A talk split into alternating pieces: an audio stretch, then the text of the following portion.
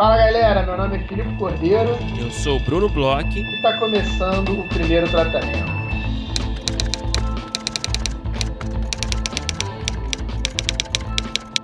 Fala, Bruno! Tudo bem? Olá, Filipe. Eu estou bem. Como você vai? Brunão, tô ótimo, principalmente agora que estou aqui conversando com meu bugado favorito. Brunão, para quem não sabe, agora é parte do time Bugados, né, Brunão? Conta aí. Agora você me respeite, Felipe Cordeiro. Me respeite, mereço respeito, finalmente. Me respeite. Eu sempre te respeitei, mano. Agora um pouco mais, talvez.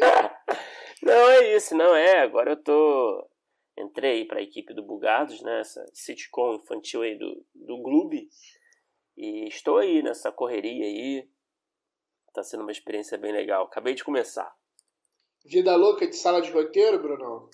Cara, vida louca, cara, ainda mais com, com, com um produto desses, né, que tem milhões de episódios, né, as temporadas são muito longas, né, e é muito sitcom, tem aquela coisa toda procedural, né, então são muitos plots, muitas tramas para pensar, enfim. Mas tá sendo divertido, cara.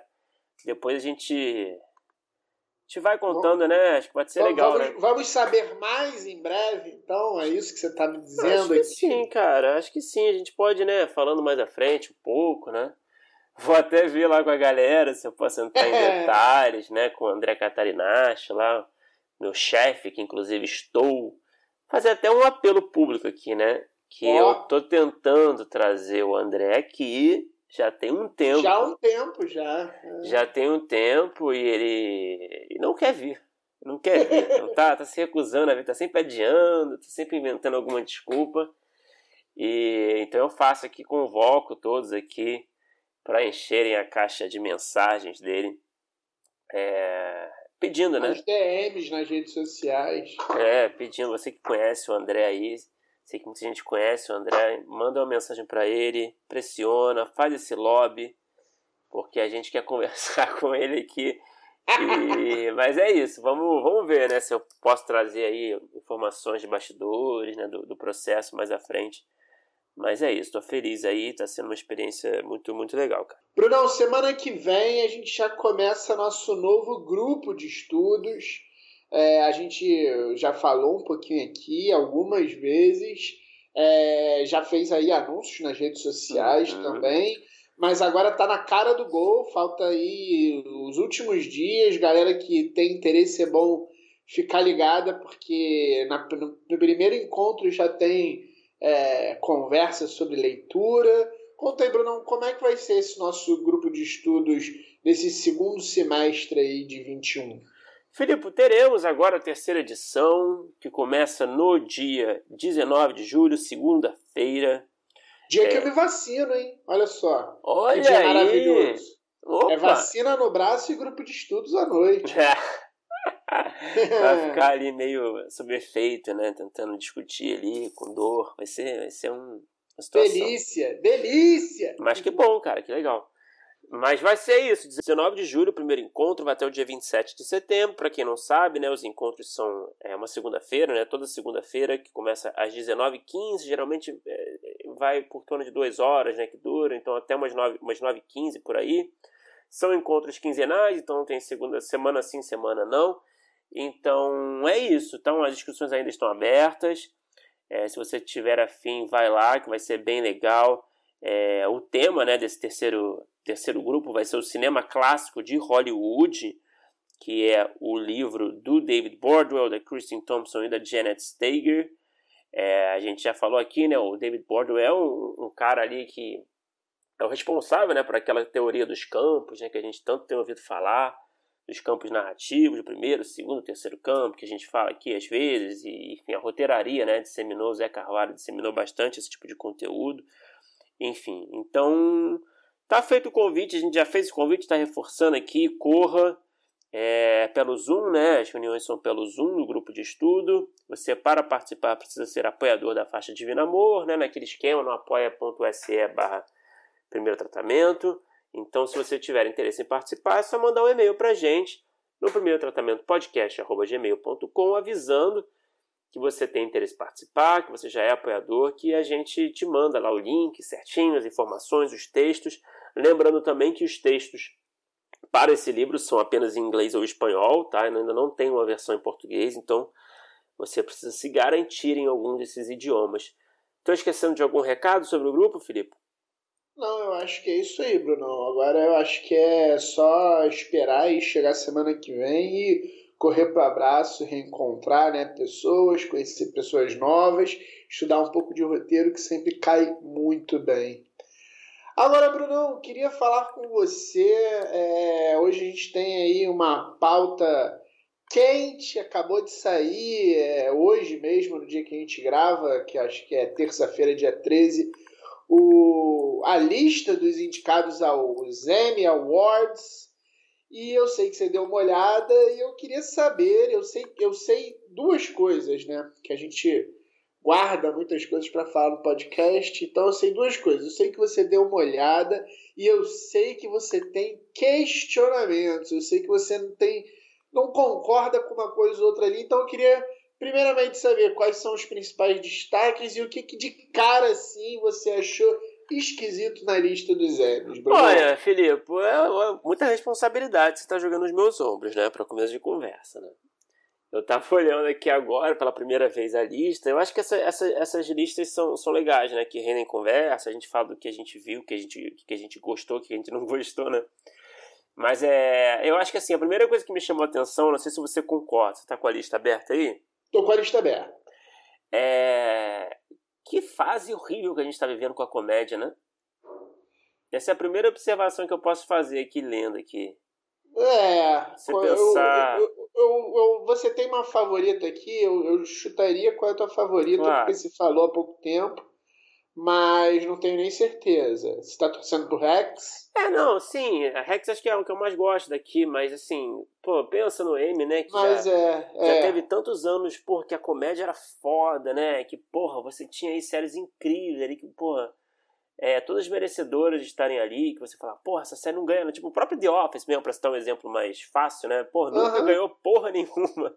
E tava sempre lá, porque tinham tantas séries boas, né? É. E agora a gente vê essa lista aqui com Emily in Paris. The Flight Attendant, que não é nem comédia. O Ted Lasso, é, eu acho. Né? Tem, tem, tem uma. É, é, é, o ano da, dessas dramédias que caíram pra comédia, né? Pois é, mas eu acho que é um, é um stretch, né? Eu acho que isso elas, elas estão ali porque não tem nada muito. É, é assim, o Ted Lasso é uma série que a gente já conversou fora do ar. Não Você já falei. Curte, então... Eu já falei no ar também, não é uma série que me.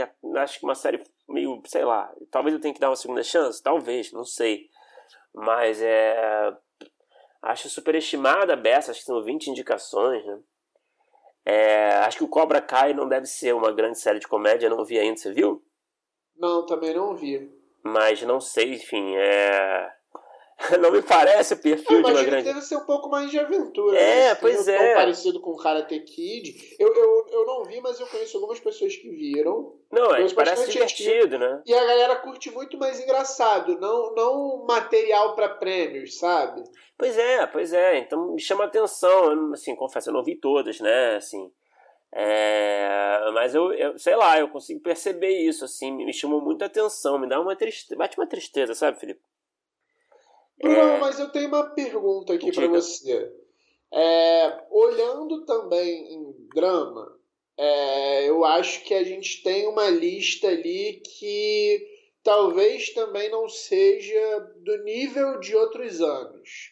É, a gente tem, por exemplo, The Boys, que é uma série que eu gosto uhum. bastante. Também. Eu acho que não é uma série que normalmente nos, nos últimos, sei lá, 10 anos seria uma série que a gente veria aí nos Emmys. Eu acho é, que assim, tem, tem duas coisas eu acho que talvez tenha aí, que a gente tem acompanhado muito nessas premiações, né? Pandemia, que eu acho que caíram muito o número de produções, as coisas que já estavam meio que sendo produzidas foram, foram é, é, é, estrearam durante a temporada e ou coisas que tinham outras temporadas, já tinha temporada anterior é, acaba que meio que forçam para fazer, então acho que tem um, uma coisinha de pandemia aí.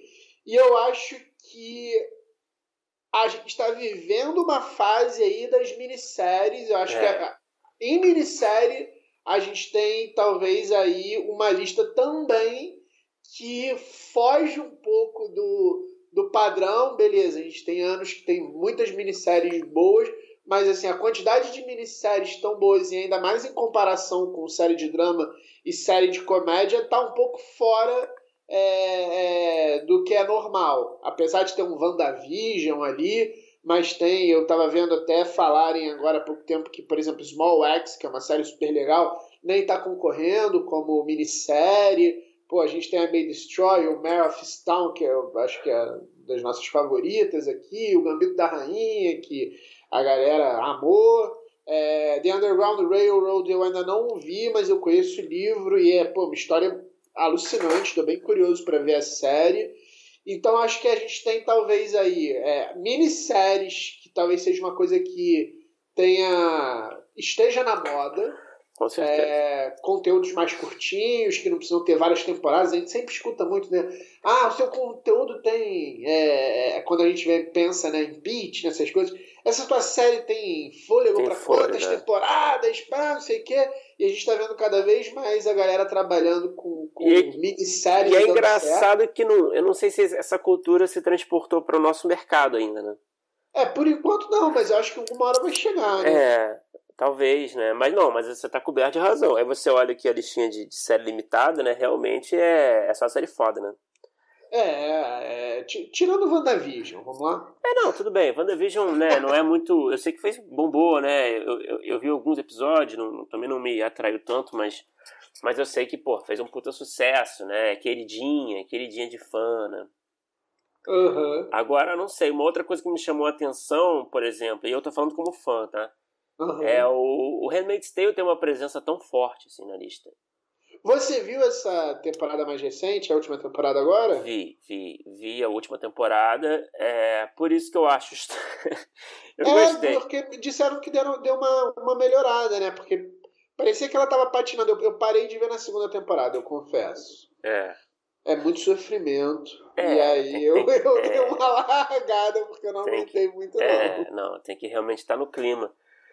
Mas eu, eu vi tudo, eu, sou, eu gosto pra caramba, cara. E eu acho que essa temporada tem muitas questões, assim. Acho que. Não quero dar spoiler, mas é uma temporada bem diferente das outras, porque acontecem, acontecem coisas é, cruciais, assim, na, na, jornada da, da pessoa, da protagonista, June, né? Que, uhum. enfim. É, mas, mas em termos de qualidade, mas... beleza, sem dar spoiler, você achou que essas mudanças é porque é difícil falar sem dar spoiler sobre isso, né? Mas, digamos assim, vou falar, tentar falar aqui num, em, em códigos. tem Gilead, né? Uhum. E tem o fora de Gilead, né? E digamos uhum. que a temporada se concentra mais em fora de Gilead, certo? Uhum. Então, por se, por, se, por se concentrar em fora de Gilead, abre-se toda uma, uma janela de possibilidades que não, não tinha se aberto ainda, entendeu? Uhum. é, narrativamente falando, no meu ponto de vista. E aí é, a gente foi apresentado a novas situações, a um novo mundo aí, né? E, e eu acho que por causa dessa liberdade, na minha humilde opinião, eu acho que foram feitas escolhas dramatúrgicas que meio que cagaram tudo, assim, sabe? Tipo, pode tudo de repente, sabe? É só os roteiristas que quererem que pode tudo, né? Você pode ter encontros de personagens que estão em situações que não, não, não, não, não, possibilitariam esses encontros no mundo real. Você pode ter, ah, quer saber, vamos fazer isso aí, esse aqui encontrar aquela lá no meio da estrada, não tem problema. Vamos fazer um, um acordo e, sei lá, fazer, enfim, é, é, são situações que eu não acho que fazem, não são muito coerentes, assim, não acho que faz, o final acho que não faz o... É isso, eu não posso dar spoiler de jeito nenhum, mas no final acontece algo forte ali que que é não tudo, faz jus é ao tudo, universo da série. É, que são escolhas que, porra, mas não faz o menor sentido o cara ter topado isso. Vamos... Saca? Então, assim, é, é, é, tem uma catarse nessa temporada, por, por causa das questões que eu falei, né? Porque é um mundo novo. Porém, eu acho que é, é uma catarse que, sabe, é meio, meio burra às vezes, assim. Meio, meio fácil demais. Meio fácil demais, entende? Eita. Mas, claro, como fã, eu, eu, tenho, eu sinto essa catarse, assim. Uhum. Então, é... eu digo assim, claro, a gente está sendo muito exigente, né? Porque eu acho que a série tipo, né, possibilitou tanta coisa foda no começo, né? Nas primeiras temporadas, era tão rico, tinha um roteiro tão, tão foda, né? Tão impecável, né? Não só o roteiro, direção, fotografia, atuação. Então a gente espera, né, um, um nível ali de perfeccionismo, né?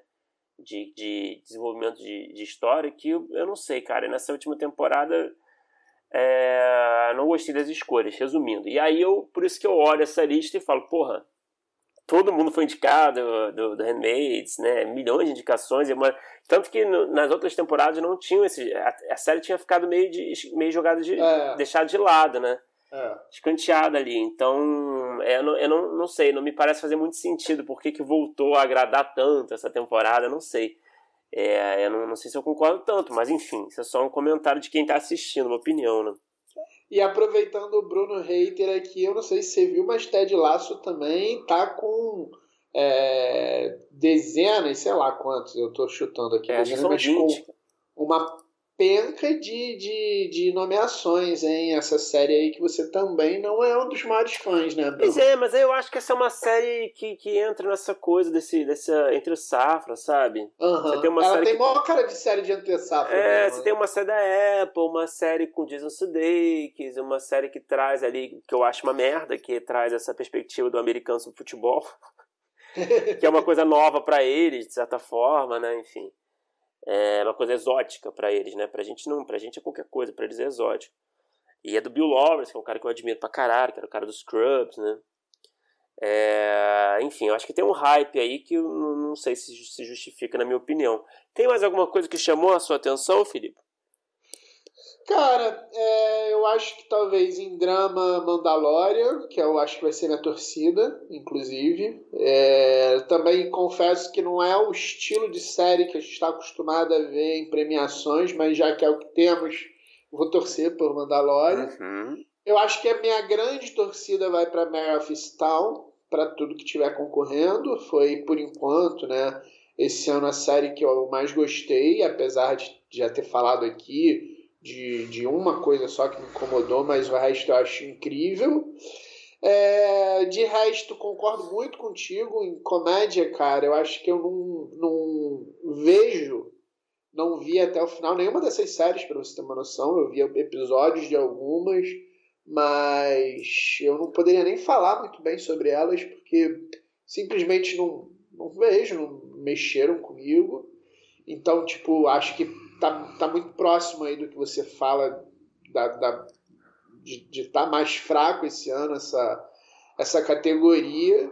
Acho que tem isso, né, de, de, de pandemia. E é isso, acho que assim, The Crown, para variar, deve papar um monte de prêmio. Eu é. confesso que eu não curto. Merecidíssimo, né, filho? Merecidíssimo. Nossa, que série boa. Eu sei que é a sua torcida aí para ganhar todos os prêmios que ela está indicada. Ainda bem que ela não concorre com o Mary. Eu, eu vou de Mary aí, vai ser a única que eu vou realmente torcer. De resto, é, é um meio mais ou menos. A gente já teve um Oscar meio mais ou menos. Acho que ano que vem a gente ainda deve ter aí uma temporada de premiações meio mais ou menos. Mas em breve, né? Tudo vai voltando ao normal, as coisas vão é, o mundo vai ficando de volta e produtivo e a gente pode ter listas melhores aí. Pô, vamos torcer, vamos torcer. Mas a gente tá exigente pra caralho, né? É, é, fácil, é fácil pra caralho você ficar falando mal das coisas. Essa é, essa é a posição. Por isso que o Jacan adora essa posição de, de ficar de jurado. É a melhor posição que tem, né? É, eu reconheço que a gente, né, enfim, a gente tá aqui, né, franco atirador, né? Estamos aqui das nossas casas, né? Só, só falando. Mas, ué, é para isso é isso. que a gente está aqui. Agora, Bruno, vamos falar do nosso episódio de hoje. Episódio aí diferente. Se bem que esse ano a gente fez alguns desses papos. É, é sempre bom a gente conversar com pessoas de fora do roteiro para entender melhor como fazer melhor roteiro e lidar com o mercado e trabalhar na nossa função. E lidar né, com os produtores. É uma produtora que a gente conversou. Conta aí, Brunão, com quem que a gente conversou? A gente conversou com a Júlia Nogueira, que é sócia da Camisa Listrada de Belo Horizonte. A Júlia é consultora, produtora executiva, produz séries de TV, documentários, curtas, longas. Ela foi produtora associada do filme Maria do Caritó, do Predestinado, Arigó e o Espírito do Dr. Fritz, do Derrapada ela também, olha só, Filipe, é coautora do Guia de Elaboração de Projetos Audiovisuais, Leis de Incentivo e Fundos de Financiamento. Livro é, que eu tenho aqui. Um livro que você tem, que você leu e gostou bastante, né? A Júlia teve, esteve conosco na rodada de negócios, representando a camisa listrada BH. E, cara, foi um papo muito legal, né? Aqueles papos que caem, né? Naquele papo com o produtor, né? Que a gente fala muito de demanda, de relação com o roteirista, é, divisão de mercado, né? ainda mais nesse momento conturbado que a gente está vivendo, né? o que, que ela enxerga. Né? A gente perguntou muito para a Júlia o que, que ela enxerga aí de possibilidade para o roteirista, para o realizador, né? para tirar seus projetos do papel. Então eu adoro esses papos, cara. Eu acho que são os papos um pouco mais práticos, assim, sabe? É, e ela deu respostas muito sinceras e, e, e muito esclarecedoras. Eu achei bem legal. Ela, a Júlia é uma pessoa incrível, todas as chances que a gente teve aí de conversar com ela, de trocar alguma informação com ela, sempre foram é, de altíssimo nível e o papo eu achei muito bom, cara. Além de ser uma simpatia, né? Sim, totalmente. Vamos escutar.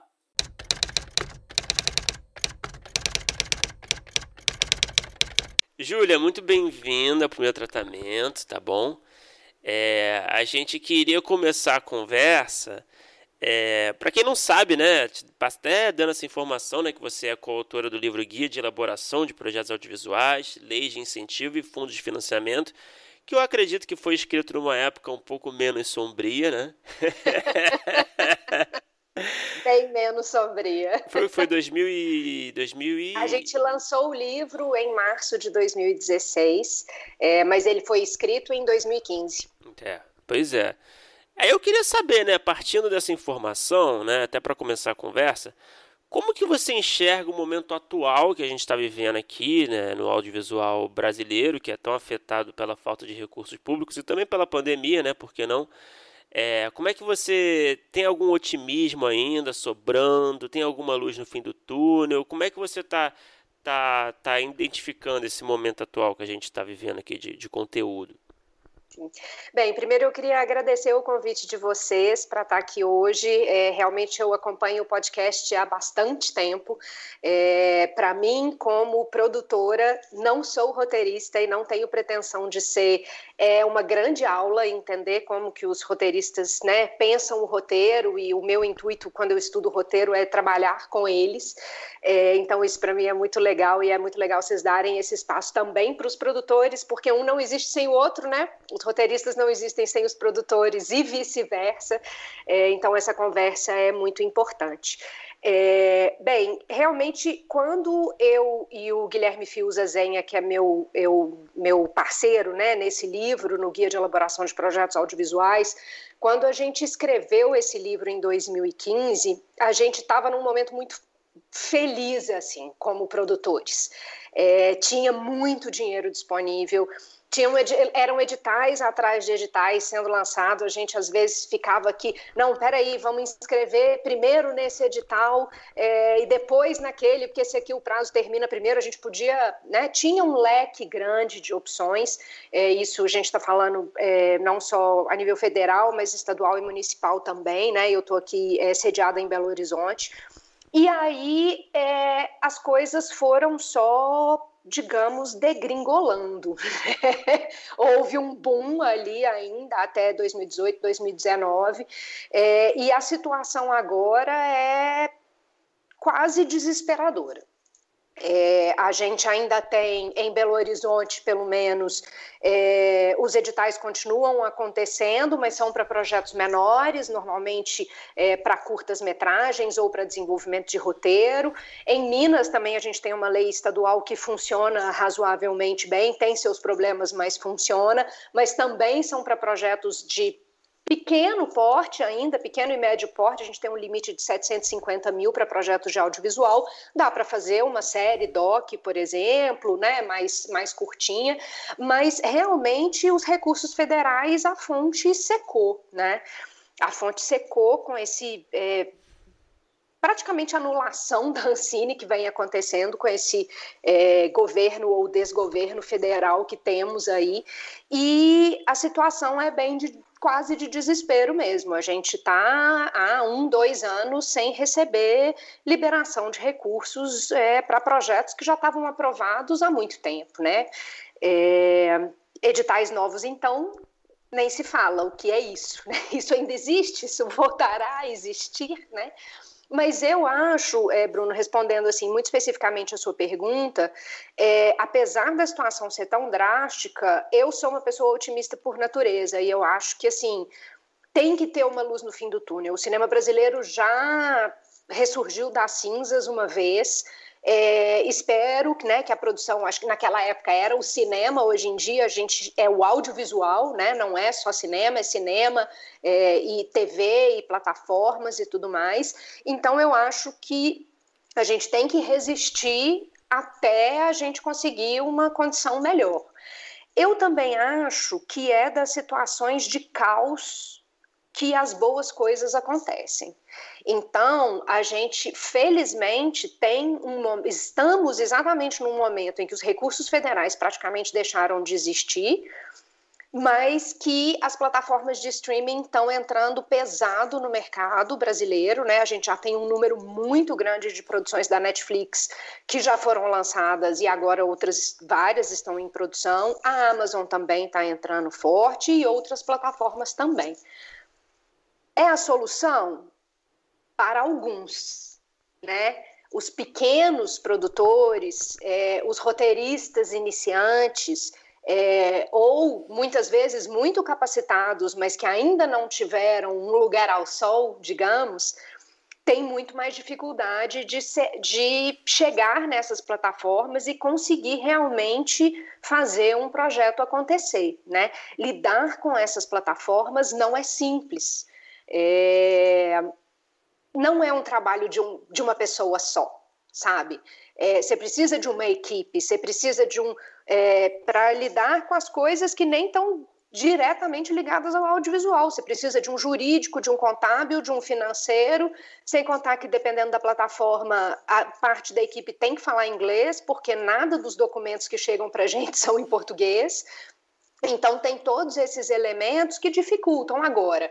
Também são produções grandes que vão dar emprego para muita gente que está aí, que antes trabalhava para outros tipos de projetos e agora, né, na hora que aí já ainda tem a situação pandemia, que muita coisa parou, então eu acho que daqui a pouco as coisas vão voltar a, a acontecer.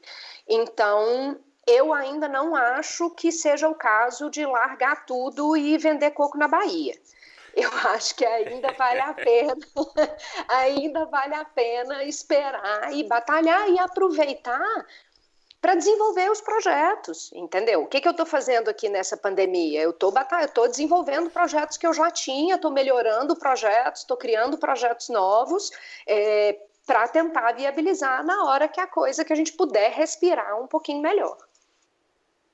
Oi, Júlia, é, eu primeiro vou pedir desculpa porque eu estou um pouco gripado, então talvez minha voz vai estar tá um pouco falhando nessa entrevista. E já a gente está gravando com vídeo, mostrar aqui minha edição do livro Olha que eu comprei lá atrás, quando o mundo parecia melhor, acho que foi no lançamento no Rio Content Market. Então foi no lançamento, é, no primeiro então, lançamento. E eu quero já deixar aqui que quando a gente se encontrar ao vivo aí no futuro não pandêmico, em festivais, etc., eu vou cobrar uma dedicatória e assinatura no meu livro, tá? Farei isso com carinho, mas quem sabe, não, eu faço isso nessa primeira edição também, mas quem sabe não vai ser na terceira edição.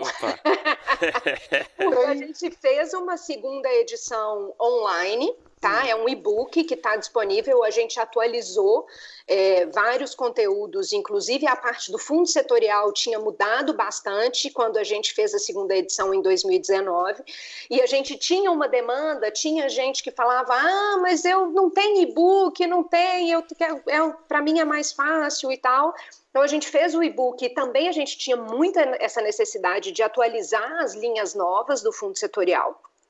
É, e agora a gente está, felizmente, eu e o Guilherme estamos é, reescrevendo o livro com novos exemplos, com é, para poder lançar a terceira edição. A gente conseguiu aprovar isso num edital aqui em Belo Horizonte, na, na Lei Municipal de Incentivo à Cultura. Conseguimos é, um patrocinador, né, um investidor via lei, então, o ano que vem teremos aí uma terceira edição do guia. A gente só não sabe ainda o que a gente vai colocar exatamente nesse capítulo relacionado à Ancine. Então, cenas dos próximos capítulos. Pois é.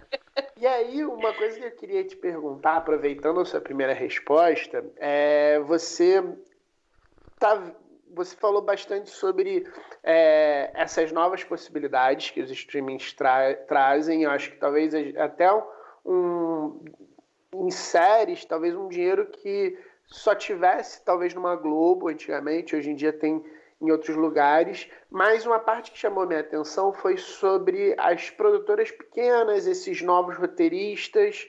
É, você falou em relação a desenvolvimento durante essa época de pandemia, mas você também enxerga algum outro caminho, alguma coisa mais criativa? É, a gente sabe que também, né, com todas essas mudanças, hoje em dia a gente tem é, com internet, Instagram, YouTube, um monte de coisa diferente, canais diferentes, que tem pessoas aí fazendo coisas é, é, de outros tamanhos e de outras formas, mas você enxerga algum caminho para quem está é, agora caiu no, no mundo audiovisual de criação, de autoria, que está procurando se apresentar para produtores, é, talvez não tanto hoje em dia para os streamings, porque a gente sabe que tem essa distância para você conseguir pô, é, entrar numa sala de um streaming já é uma distância, que dirá apresentar um projeto que vai ser abraçado por um streaming sendo muito novo no mercado. Como é que você vê para essa galera que está infelizmente caindo de paraquedas agora, se formando agora, começando a, a entrar nesse mercado de autoria agora. Você tem um, um, uma coisa boa para falar para isso? Filipe, eu acho que as pessoas têm que aproveitar. É, eu falei, né, dos editais municipais e estaduais, que os recursos são pequenos, né?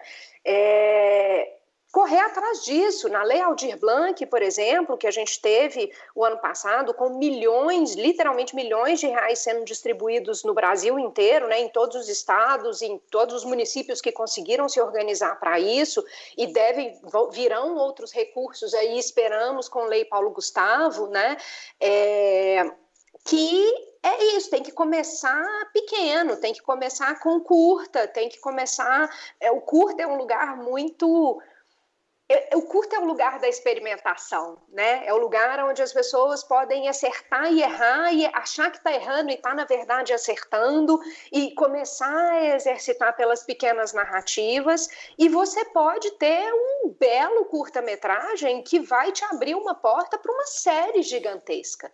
Né? Isso é, é ir mostrando criatividade, capacidade de produção. É, e outra coisa que eu acho é que essa galera aí que você está falando, né, quem está chegando aí de paraquedas, é, e tem alguns chegando, inclusive, sem paraquedas, né? É, essa é a galerinha que tem muito mais facilidade de pensar fora da caixa e achar soluções do que eu, que estou no mercado há, de certa forma, 20 anos entendeu? É, então, assim, crowdfunding é uma possibilidade.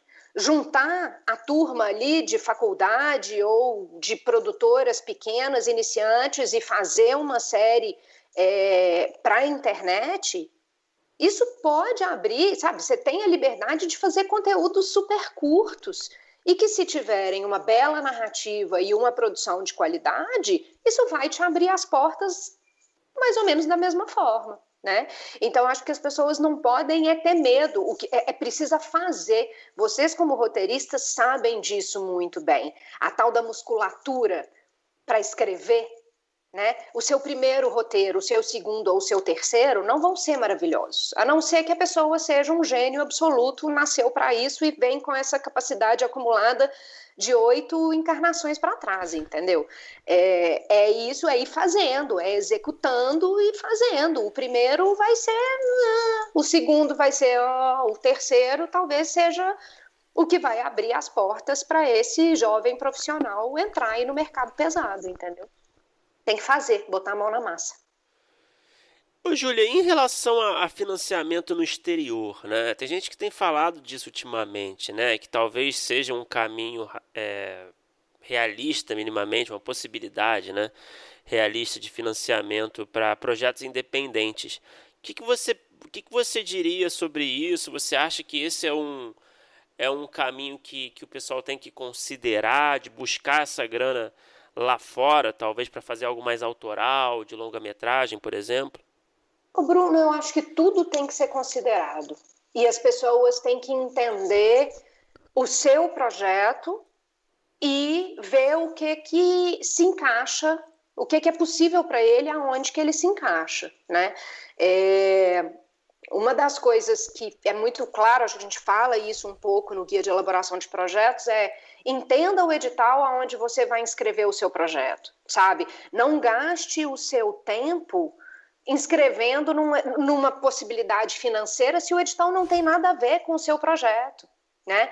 E ir para um financiamento internacional, uma coprodução internacional, óbvio, se você consegue um dinheiro a mais do que você tem de possibilidades no Brasil, lindo vai somar. Mas você também tem que entender as, as responsabilidades, as consequências de ter um, um, um recurso estrangeiro. Né? Primeiro, você tem que ter equipe que vai ser capaz. Não adianta você simplesmente escrever o seu projeto inteiro e mandar um tradutor traduzir, por exemplo, para o francês, para um edital francês, e depois você vai ter uma série de coisas que tem que ser feitas, você tem que entender se você quer isso ou não. Você vai ter que ficar lidando com aquele parceiro naquele idioma durante muito tempo, né? Uma coprodução é quase um casamento. a gente, e a gente acha que assim, é, parceiro bom é parceiro do tamanho da gente ou um pouquinho maior, sabe?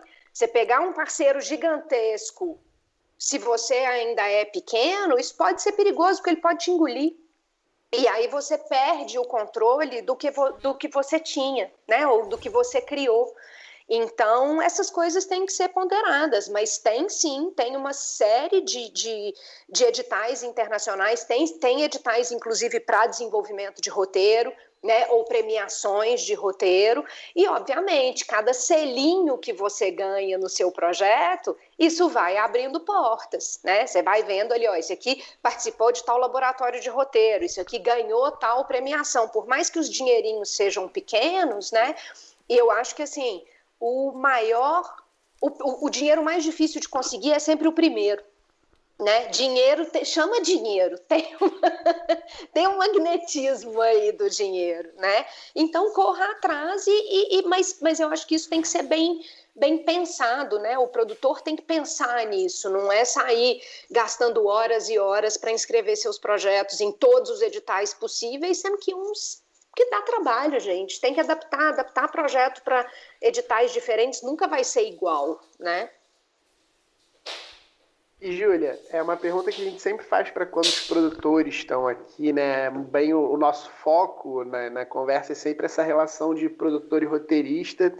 E aí eu queria saber o que, que te chama atenção em termos de projeto, ou tem chamado atenção hoje em dia, porque é, a gente sabe que é, existe sim uma questão do gosto pessoal do produtor, mas também existe um momento do que, que pode ou não ser factível e trabalho e tempo, etc., para se abraçar um projeto.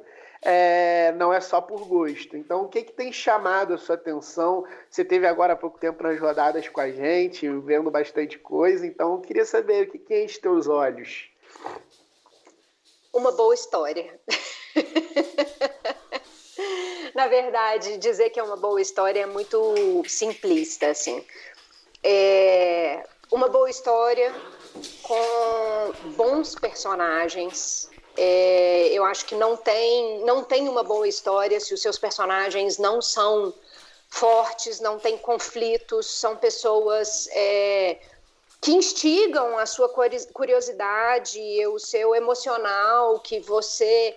Gente, sabe, olha que delícia torcer por um vilão, entendeu? É, é, que, que, personagem é esse, né, que foi criado quando você tem um vilão como às vezes não é nem torcer, mas assim, que você quer saber o que vai acontecer com ele, né? Um, um, Darth Vader, por exemplo, é um ícone disso, ou um Walter White de Breaking Bad, né? Que você fala, cara, eu, nunca seria amiga desse cara, mas assim, quero saber o que, que vai acontecer com ele, né? Com personagens com conflitos que, que, que realmente despertem a atenção das pessoas por algum é, motivo.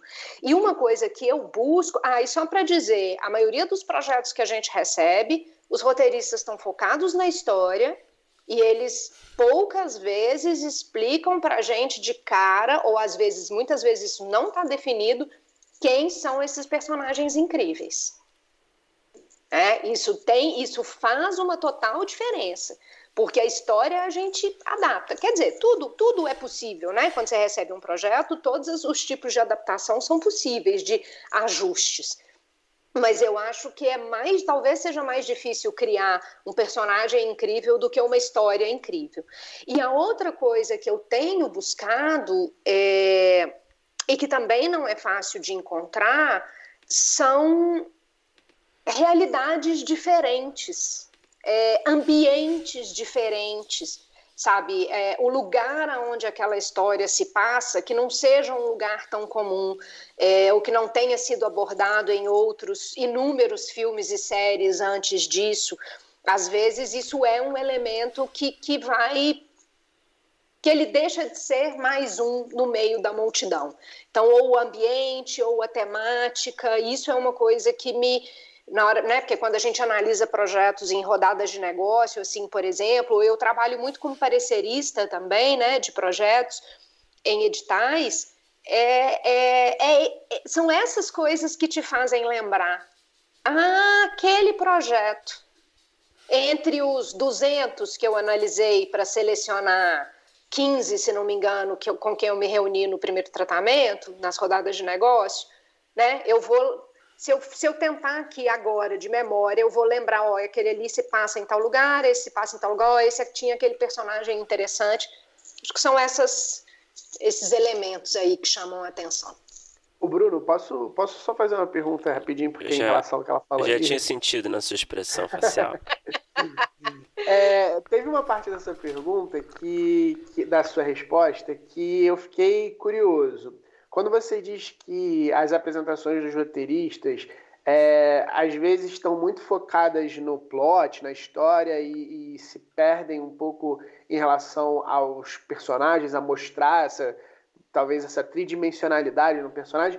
Você diz mais em relação a pitching ou você diz mais em relação a projetos mesmo? Quando você vai ler o projeto mais a fundo, você tem a impressão que os personagens eles estão é, mais planos e, e, e prestando para a narrativa mais do que realmente serem esses grandes personagens que você gosta de ver e gosta de encontrar nos projetos? Nos dois. Só que isso é mais grave quando ele não está no projeto escrito sabe? Porque às vezes a gente não tem acesso ao pitching. O, a gente não chega, o, o, o, roteirista não chega no pitching, porque o projeto dele não conta esses elementos fundamentais, entendeu? É, quando a gente, quando você pensa que a sua vida, né, a vida do seu projeto está muitas vezes na sinopse do seu projeto, então, eu inscrevi recentemente um projeto num edital e a única coisa que eu podia mandar sobre o projeto eram mil caracteres, é, que é até bastante coisa. Tem vários outros é, né, rodadas de negócio, eventos, que é muito menos do que isso. E aí, quem está escrevendo, seja o, produtor ou seja muitas vezes o roteirista, ele tem que, ele tem que ser muito assertivo em quais as informações ele vai colocar ali, às vezes naqueles 500 caracteres que ele pode escrever. Porque é aquilo que vai levar a pessoa a selecionar. Acho que as pessoas sempre têm que pensar em quem vai ler o projeto. Quem está do outro lado da tela ou da mesa. Porque se eu tenho 200 projetos para analisar, é, se eu for trabalhar como parecerista, é diferente. Eu tenho por obrigação ler o projeto inteiro, né? É, mas se eu tenho, se eu recebo de um evento como o de vocês, 200 projetos para selecionar quantos eu quiser para ter rodada de negócio, eu não tenho tempo disponível para ler o projeto completo, a Bíblia completa, e nem sempre esses materiais estão disponíveis para a gente. Né? É, e mesmo que tiverem, eu, pelo menos, eu faço uma primeira seleção, eu tenho sempre a pilha do sim, o não e o talvez. E aí eu depois, é, é, a primeira leitura, às vezes é pela sinopse curta. E aí eu falo, não, então tá, no sim, quantos que eu tenho? Não, tá muito pouco. Então eu vou lá no talvez e vou selecionar. Às vezes o meu sim já tem 50 projetos. É raro isso acontecer. Mas e aí a gente vai fazendo. Então as pessoas têm que estar muito atentas com o que elas apresentam. Ô, Julia, em relação ao, ao estágio do desenvolvimento do projeto, você como produtora na Camisa Listrada, enfim, vocês preferem projetos que já estão mais maduros é, que já tem uma Bíblia, por exemplo, bem desenvolvida? Ou vocês preferem algo mais inicial, que está ali mais talvez mais embrionário, que está pedindo ali talvez uma colaboração criativa maior é, da produção? Como é que, que, qual é o estágio geralmente que vocês estão procurando? Primeiro, eu vou fazer um esclarecimento para que a gente não tenha dúvidas. É, eu falo em nome da camisa listrada BH. Ah, perfeito. São duas produtoras diferentes, são duas produtoras parceiras e irmãs, né? O André Carreira com a camisa listrada, que começou é, acho que se não me engano, no ano 2000, aqui em Belo Horizonte, um tempo depois foi para o Rio. É, eu comecei a trabalhar com ele em 2012, quando a camisa listrada ainda era em BH, logo depois ele foi para o Rio. E aí, um tempo depois, a gente acabou abrindo aqui em Belo Horizonte a camisa listrada BH, então nós somos sócios aqui é, eu não tenho ligação com a camisa listrada é, que funciona no Rio, né? Então eu sou certo. da camisa listrada BH, mas a gente trabalha, não tem ligação, mas tenho, a gente trabalha muito, muito junto é, e a gente está, inclusive, agora analisando projetos juntos, eles mais com foco em longas metragens e eu mais com foco é, em séries, mas de vez em quando as coisas trocam. É, na verdade, a Camisa Listrada BH a gente abriu para focar em séries de televisão e documentários, que é o meu interesse maior. E a primeira coisa que a gente fez foi coproduzir três longas de ficção. Ou seja, a gente gosta de bons projetos, sejam eles uhum. o que for. Mas bem, respondendo a sua pergunta, é, do, né, pensando aí em que nível de projeto que a gente gosta de receber, é, eu adoraria receber uma sinopse ou uma página e falar: esse projeto é absolutamente sensacional, vem para cá, a gente quer trazer esse projeto para dentro da produtora. Comigo isso nunca aconteceu, tá?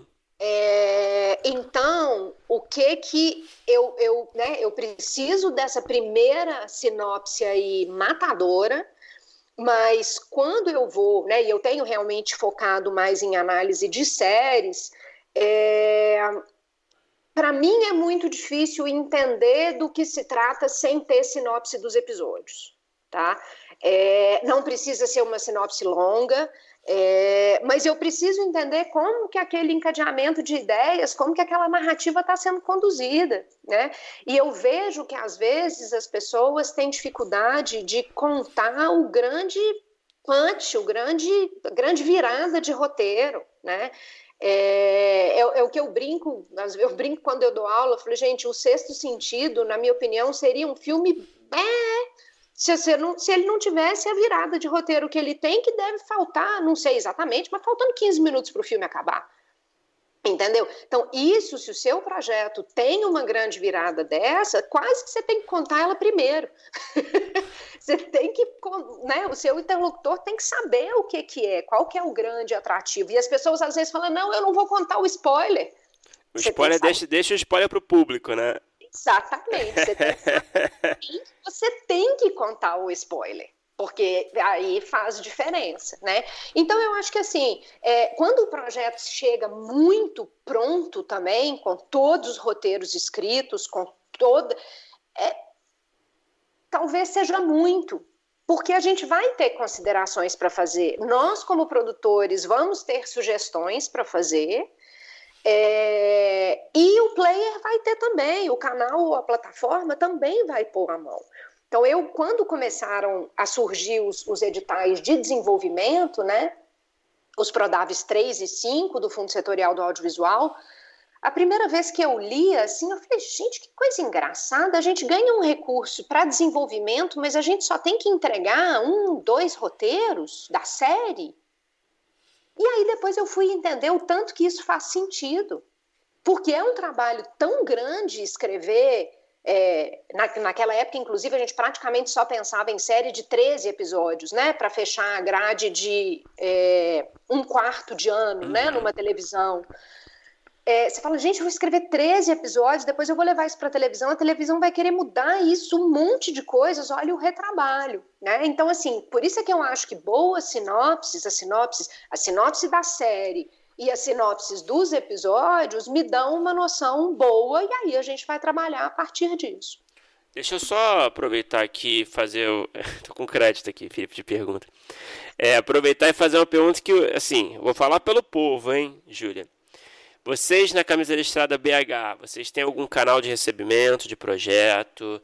Você recomenda que a pessoal, os roteiristas mandem projetos para vocês? Você gosta disso? Você prefere talvez que esse contato seja nos eventos, nos festivais, nas rodadas, enfim, que você puder aí.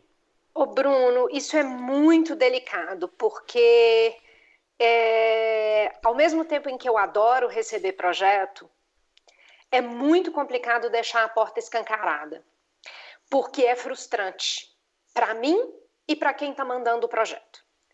Porque se eu for analisar, se eu escancarar a porta e for analisar todos os projetos que chegam para mim, eu paro de produzir. a gente não tem uma estrutura, um primeiro filtro, uma equipe de análise de projetos, entendeu? É tudo bem a gente que faz assim. É... Então, eu tenho gostado muito dessa oportunidade de receber projetos em eventos. Porque ali também eu consigo ter uma geral do que está sendo escrito, do que está sendo criado por aí, e consigo pensar algumas coisas que me chamaram a atenção por algum motivo, né? E eu sei porque eu também estou do outro lado da mesa em relação aos canais e em relação às plataformas, que a gente manda um projeto e fica esperando resposta. E aí você fala, mas e aí, o que, que eu vou fazer? Agora eu mando para outro player? Não mando para outro player? Não é uma. Não é um, um leilão de quem paga é, mais. É, claro. Entendeu? Então eu acho que pela minha capacidade de análise, é, nesse momento eu fico com eu fico aguardando, eu fico com os projetos que eu tenho recebido nos eventos, entendeu? É, porque realmente a gente não tem braço para analisar tudo que chegaria. E muito aqui entre nós. As pessoas também não, não pensam em tipo de projeto. Falam, ah, eu também, tá, eu não tenho exatamente um tipo de projeto que eu quero produzir. Eu vou falar, só vou produzir isso.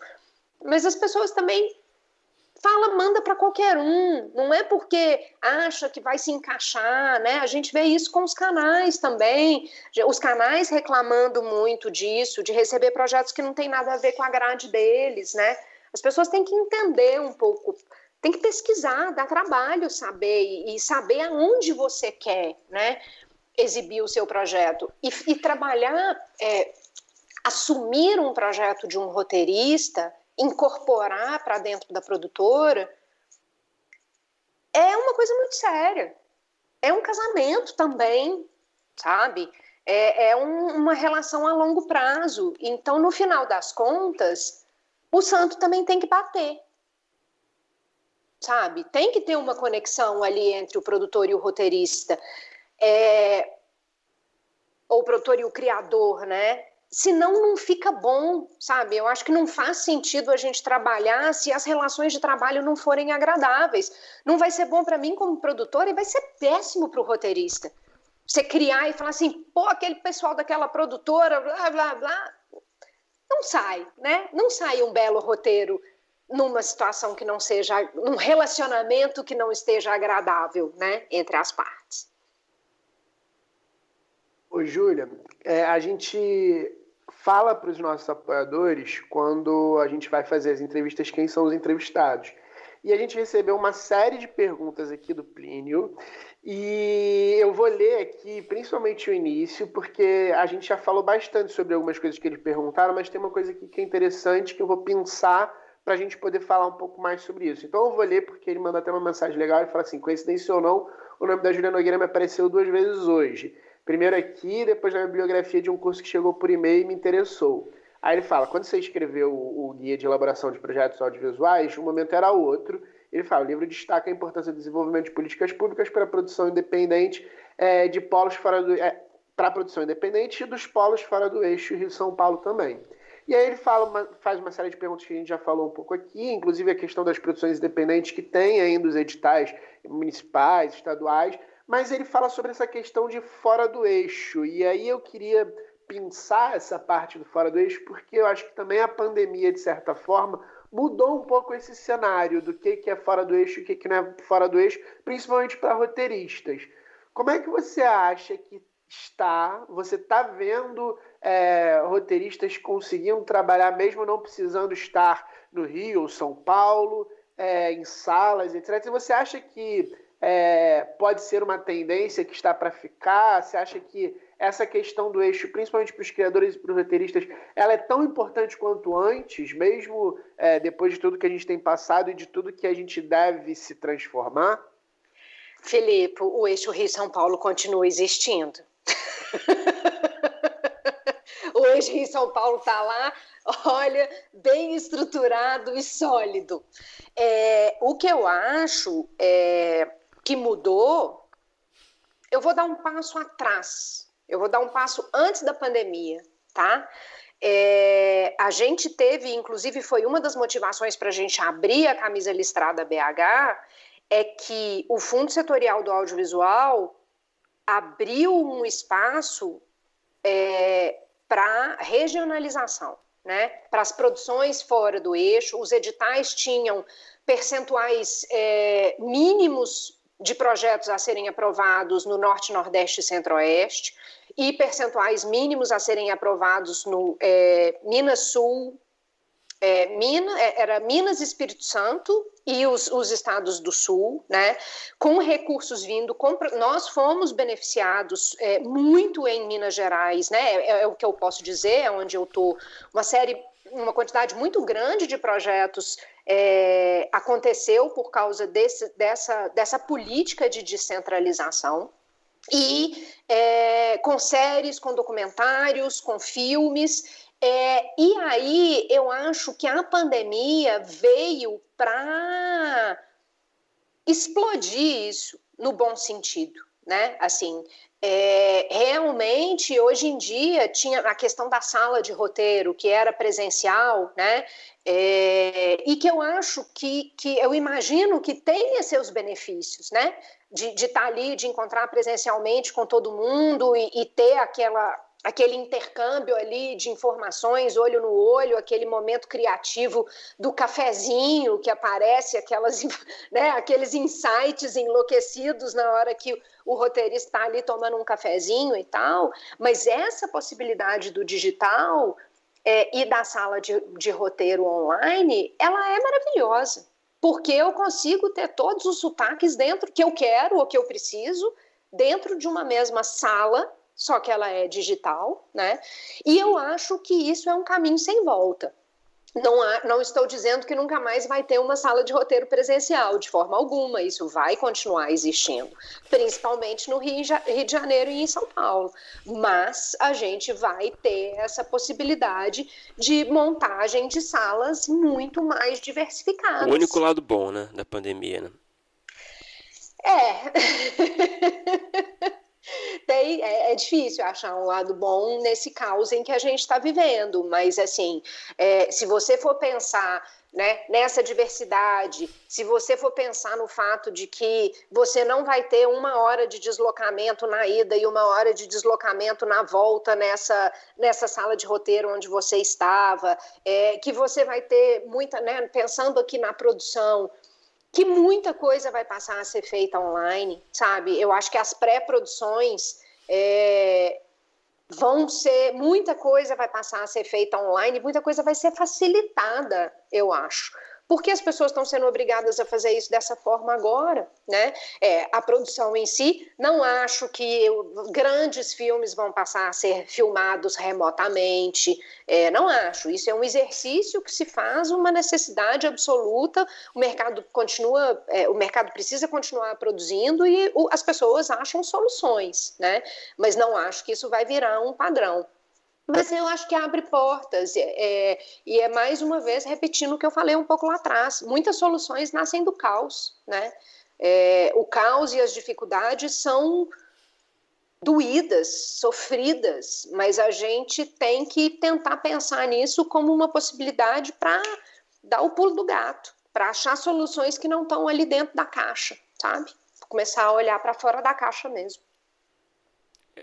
Deixa eu aproveitar que a gente está falando muito de pandemia, fazer uma pergunta que a gente tem feito também para muitos produtores aqui, que eu sempre acho interessante, que é o seguinte. O que, que você acha do, do elemento fato, o fato pandemia dentro da, da, da dramaturgia? Você acha que é algo que vale a pena ser explorado nos projetos, seja de longa, de série, de qualquer formato? Você acha que o, o não existe demanda para esse tipo de conteúdo? Daqui a pouco a gente não vai querer mais falar disso. A gente já não quer falar mais disso, essa é a verdade, né? Queria saber o que, que você recomenda assim, para o roteirista que teve uma sacada para falar de pandemia.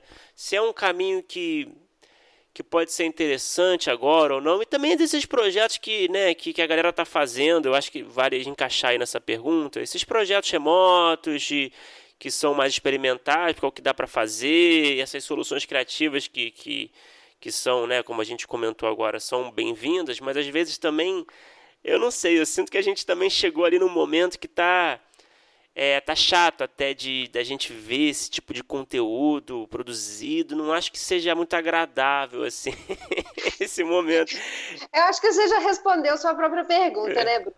Mas que eu acho que aqui é, né, mais do que dizer, eu não tenho nenhuma demanda, eu não recebi, eu não ouvi nenhuma fala de nenhum, pode ter acontecido, eu não ouvi de nenhum player, de nenhum canal ou de nenhuma plataforma que tenha virado e falado, eu quero conteúdo que se passa na pandemia ou eu definitivamente não quero conteúdo que se passa na pandemia, tá? Eu não recebi demanda de nem que sim, nem que não, então eu te digo como é, como espectadora, que eu também consumo audiovisual em quantidades é, gigantescas.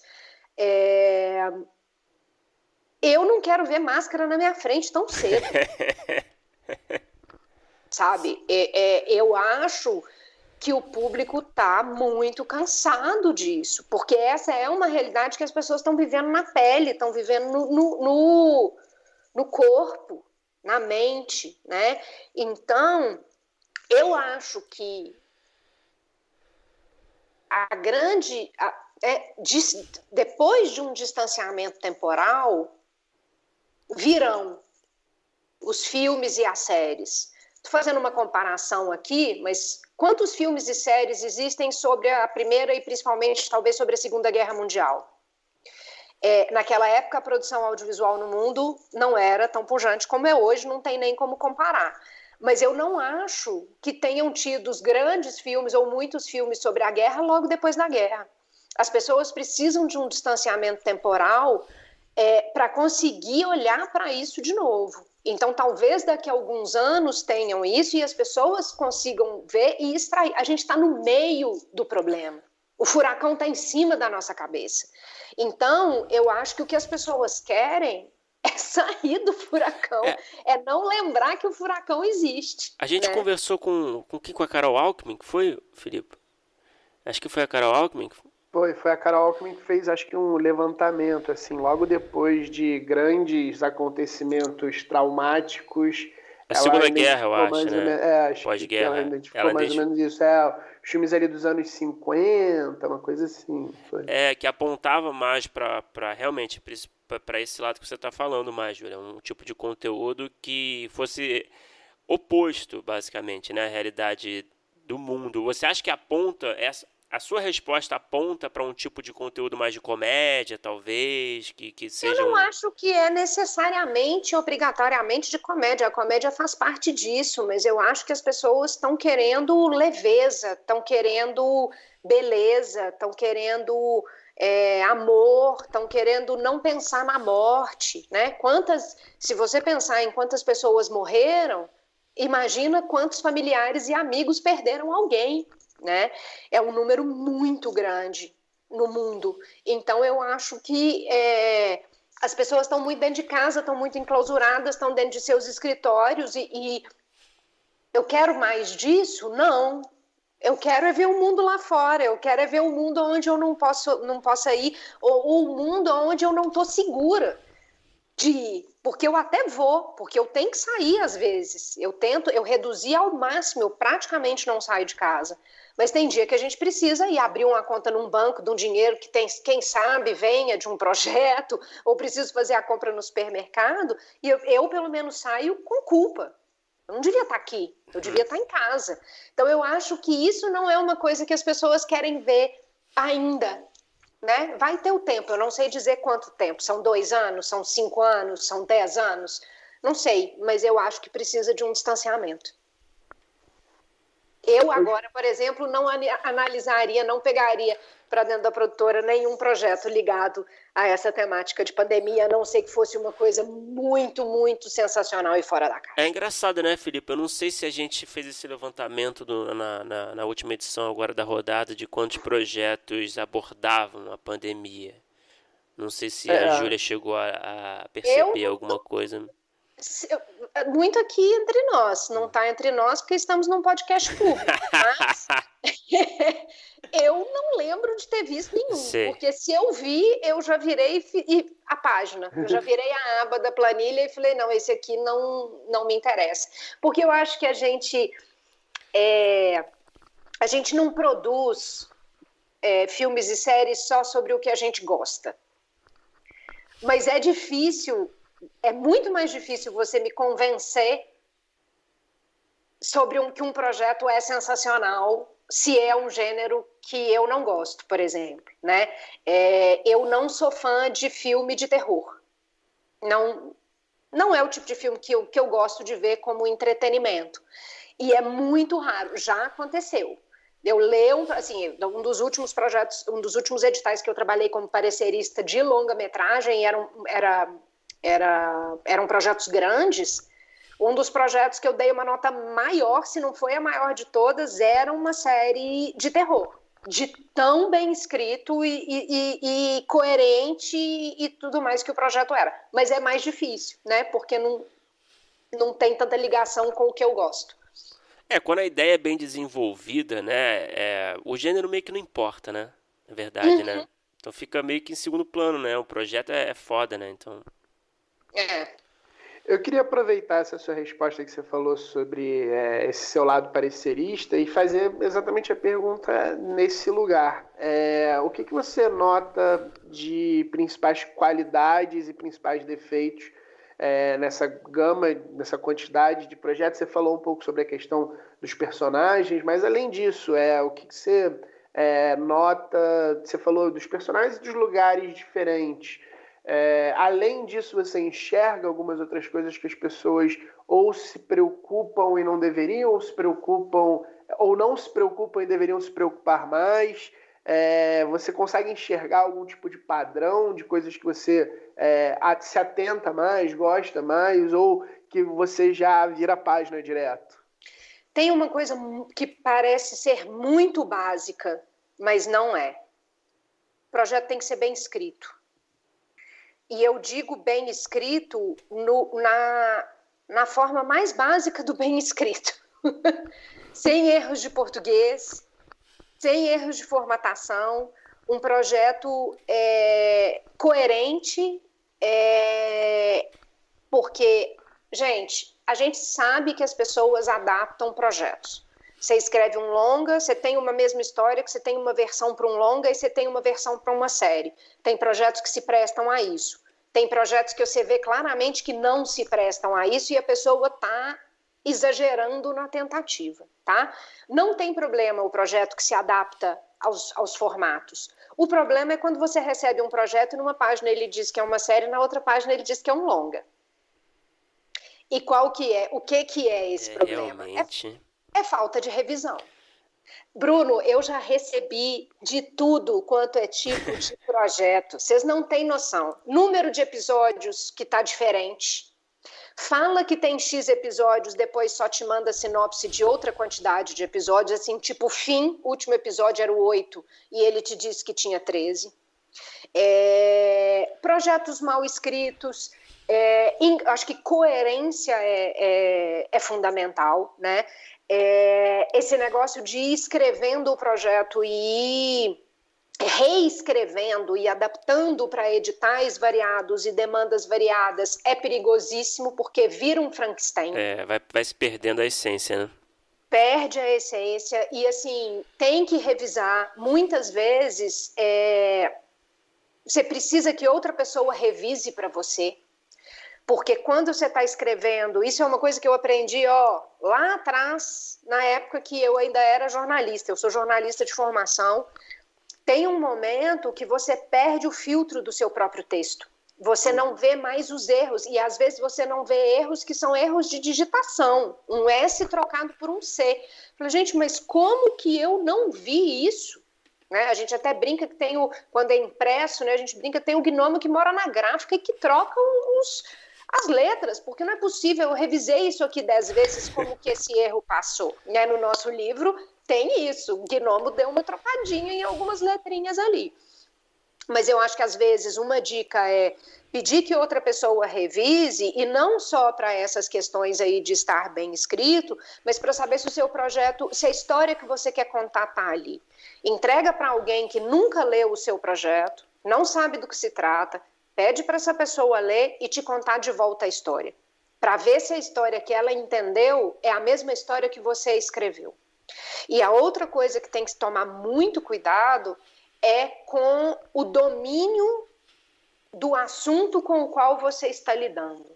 Né? Quando você está com um roteiro, é uma coisa, o roteiro é o que está no roteiro.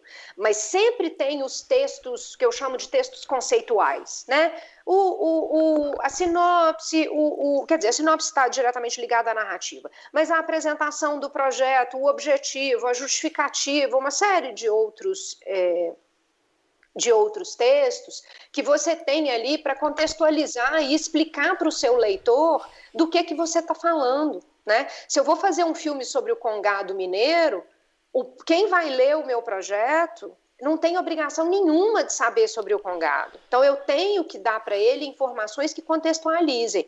Mas também tem que ser na medida certa. Eu não vou mandar 50 páginas sobre o Congado para ele estudar e saber tudo sobre o Congado para depois é, entender o meu projeto. Né? Então, assim, qual que é a medida? Essa medida não existe. Não existe receita de bolo. Você tem que saber o que, que é o suficiente, tem que perceber e muitas vezes você precisa de uma opinião de fora. Porque se a gente vira expert no assunto, né, gente? Quando você começa a escrever sobre um assunto, sobre uma temática, sobre um personagem, você vira meio que um expert naquilo ali. E você tem que saber o que, que você precisa contar para o seu público, né? Bom, Júlia, é, Felipe quer, quer adicionar mais alguma pergunta? Eu tenho mais uma tá, pergunta então vai lá, vai então, lá. para fechar. Vai fundo. Júlia, tem mais uma pergunta para fechar, que também é uma coisa que a gente pergunta bastante aqui para os produtores, que são é, práticas de boa vizinhança para os roteiristas em relação aos produtores.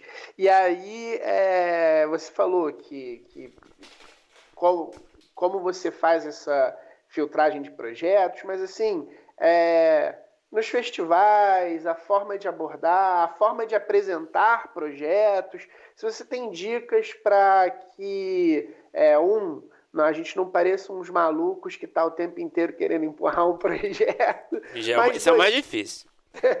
mas dois, que também a gente consiga fazer com que a gente seja lido, com que a gente é, passe, talvez, em, em pouco, ou muito, ou médio, é, é, material um pouco do, dos nossos projetos, das nossas ideias, ou até de nós como roteiristas mesmo, para de repente uma sala, alguma coisa assim. Boas Eu, práticas, né? Boas práticas. É, primeiro, a simpatia é uma ótima prática, né? E assim, as pessoas têm que ter bom senso. É, a gente usa muito o termo do pitching de elevador, né? Que é você saber é, resumir o seu projeto ali, a sua logline, né? Resumir, que é o tempo de você subir no elevador, que você por acaso deu de cara com o canal, o cara representante do canal ou da produtora ali. Mas eu tenho muita dúvida se o elevador é um lugar para se fazer esse pitching. E eu tenho certeza que o banheiro não é, tá, gente? Isso é, é o que não fazer. Não é na hora que você dá de cara com o player ali ou com a pessoa não que você quer falar. Não aconteceu não, né, gente? Comigo não, mas eu sei de casos Ufa. que já aconteceram. Eu sei de casos com pessoas que vai ali, né? Que isso acontece, as pessoas vão ao banheiro e na hora que você está ali lavando a mão, oh, e já te fala do projeto. Definitivamente não é. A um, pessoa é muito um doida lugar. mesmo, né? É. Ô, Bruno, a gente já teve nos festivais de roteiro sem ser produtor e a gente já foi abordado. Não, no banheiro? Mesa, não no banheiro, mas de formas translocadas. Então. Mas eu acho que tem que ter bom senso, sabe? Porque se eu tô ali, às vezes, parada tomando um cafezinho entre uma reunião e outra, pode ser uma boa hora. Eu acho que as pessoas têm que saber abordar e falar: olha, eu sou fulano, eu, eu te conheço, né? Eu sei quem você é, eu gostaria de apresentar um projeto para a sua produtora. Você tem cinco minutinhos? Porque de repente eu vou virar e falar assim: olha, eu, seu projeto não se encaixa no que a gente está procurando agora ou seu projeto é muito parecido com um que a gente já está na casa agora, porque às vezes o projeto é bom, mas eu não vou trabalhar com dois projetos muito parecidos ao mesmo tempo. Isso não faz sentido para a produtora, né? Então, às vezes não é porque o, projeto não é bom, é... mas é achar a hora certa. Às vezes é isso. Eu te dou um, um me dá cinco minutos do seu tempo e se você gostar do projeto, eu te mando o projeto é, mais desenvolvido, ou eu, o que eu tenho para né, te mostrar. E uma coisa que eu percebo é, que funciona muito bem e que eu espero que um dia a gente vá voltar a fazer é os momentos de descontração pós-evento é, né, nos eventos no Rio Content Market, que depois virou Rio to See, ou na Max aqui em Belo Horizonte, aquele momento ali em que as pessoas param no fim do dia, vão comer uma coisinha, vão tomar uma cerveja, vão não sei o quê, eu acho que quem vai embora para casa mais cedo perde uma ótima oportunidade, porque às vezes você não vai apresentar o seu projeto para a figura ali depois, ali naquele momento, mas você de repente sentou do lado da figura da Disney. Isso já aconteceu comigo. Trocamos cartões, o evento acabou e você entra em contato e fala: Olha, lembra, eu falei que eu tinha um projeto para te apresentar e não sei o quê. Você abre né, esse networking, o ver e ser visto. É muito, porque às vezes você fala, poxa, aquela figura é legal, eu queria, eu seria legal trabalhar com ela. Deixa eu ver se ela tem algum projeto aqui que me interessa né? Então, são as relações pessoais que fazem essa diferença. E não ser desagradável, né? Aí é meio básico, mas tem gente que não tem muita noção, né? É o desespero, né? É, é o desespero. desespero e aí eu te digo o seguinte: se vem de um jeito que você que é totalmente desagradável, você fala, eu não quero trabalhar com essa figura durante um ano, dois anos, três anos fazer uma série com várias temporadas, entendeu? Infelizmente, é isso. Eu tenho uma, uma predileção por trabalhar com pessoas agradáveis. Eu não vou trabalhar com uma pessoa é, que não tem noção do espaço do outro, que é desrespeitosa com as outras pessoas, que é, sabe, que não tem noção de como se portar no ambiente de trabalho, mesmo que seja um ambiente descontraído. Isso não. Eu tenho, eu tenho um universo tão grande de pessoas para trabalhar, eu vou escolher uma pessoa que às vezes é grosseira, ou que, sabe, isso para mim, eu não estou falando só de roteirista, não. Eu não trabalho pessoas é, de, é, desse tipo, é, desrespeitosas, não, se entram na minha equipe, foi um erro de contratação e ela vai sair. Ela não, não vai ficar até o final. Mas isso é muito importante mesmo, né? Porque tem muita tem gente que acha que a ideia, o projeto é o suficiente, né? Mas tem um pacote todo porque a gente está lidando com relacionamentos, né? Bruno, é, talvez então... tenha gente que me ache enlouquecida de dizer isso, sabe? Mas eu acho que a vida profissional da gente também tem a ver com sanidade mental não, e com, com sabe? Eu não vou optar por trabalhar com uma pessoa que não é agradável na lida. Para que que eu vou fazer isso? É. é, e qualquer projeto, independentemente de quão brilhante é, ele vai depender de um relacionamento do roteirista com o produtor, vai depender do relacionamento do roteirista com o diretor, é, e do jeito que a gente conhece nosso mercado longo, assim. Relações pra, humanas. Pra longa, Sim. pra série, pra, não, não é uma coisa de, ah, beleza, eu vou escrever aqui na minha caverna, que eu sou um gênio, não vou precisar falar com ninguém, vou jogar as páginas pro lado de fora, vem alguém buscar aqui. Não é assim que funciona. Não acho que tenha que ser uma pessoa mega descontraída, engraçada, que vai ser a atenção da mesa do bar. Não tô falando de nada disso.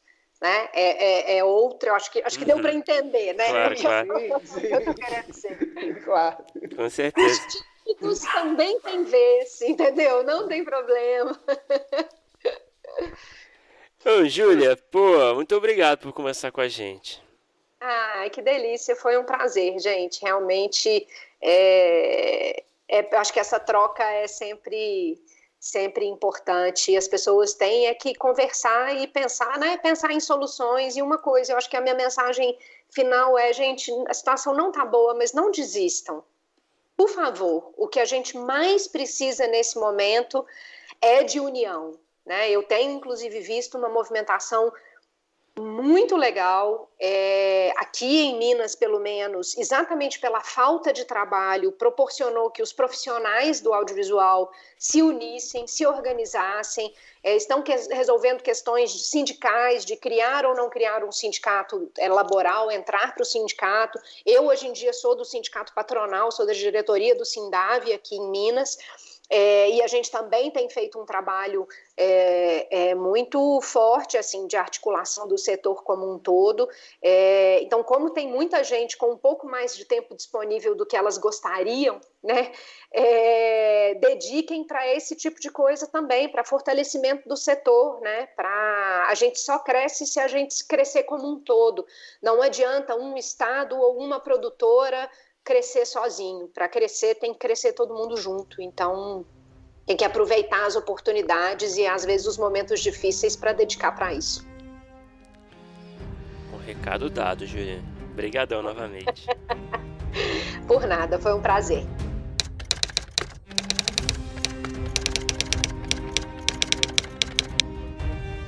Opa, chegou até aqui?